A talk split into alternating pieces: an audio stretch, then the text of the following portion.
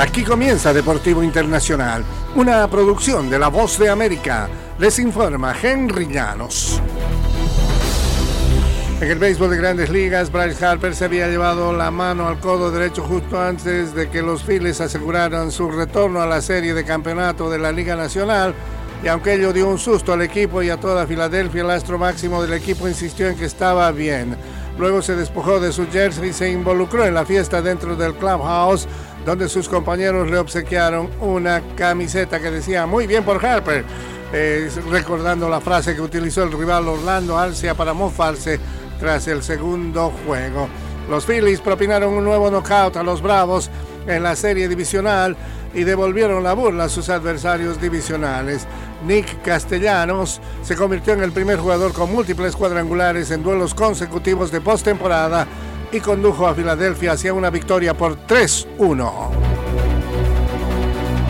En el fútbol de eliminatorias, una chilena de Eduardo Bella en los últimos minutos del cotejo dio el jueves a Venezuela un empate inédito 1 a 1 en su visita a Brasil que perdió su marcha perfecta en la eliminatoria mundialista y se dio a la Argentina el primer puesto.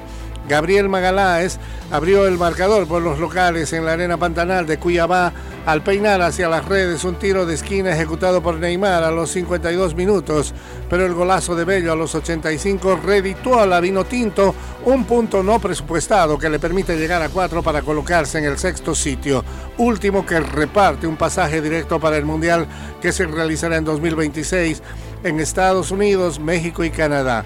Venezuela es la única selección sudamericana que jamás se ha clasificado a una Copa del Mundo. Con un certamen ampliado a 48 participantes, atisba una oportunidad mayor de lograr lo que se fortaleció con el resultado de ayer. Y con tantos de Diego Valdés a los 74 minutos y un autogol en el tiempo de descuento, Chile vencía 2-0 a Perú y consiguió su primera victoria en eliminatorias de Sudamérica para el Mundial de 2026. La Roja llegó a cuatro unidades en la clasificación y ascendió a la quinta posición de la tabla, mientras la bicolor sumó su tercer encuentro sin ganar y quedó penúltima con solo un punto en el Estadio Monumental de Santiago, Chile, que nunca ha perdido como local ante Perú. En el premundial salió a imponer condiciones desde el comienzo del encuentro. Con la movilidad de los delanteros Diego Valdés, Ben Brereton y Alexis Sánchez, los locales llevaron el peso ofensivo durante todo el partido. Y hasta aquí Deportivo Internacional de la Voz de América.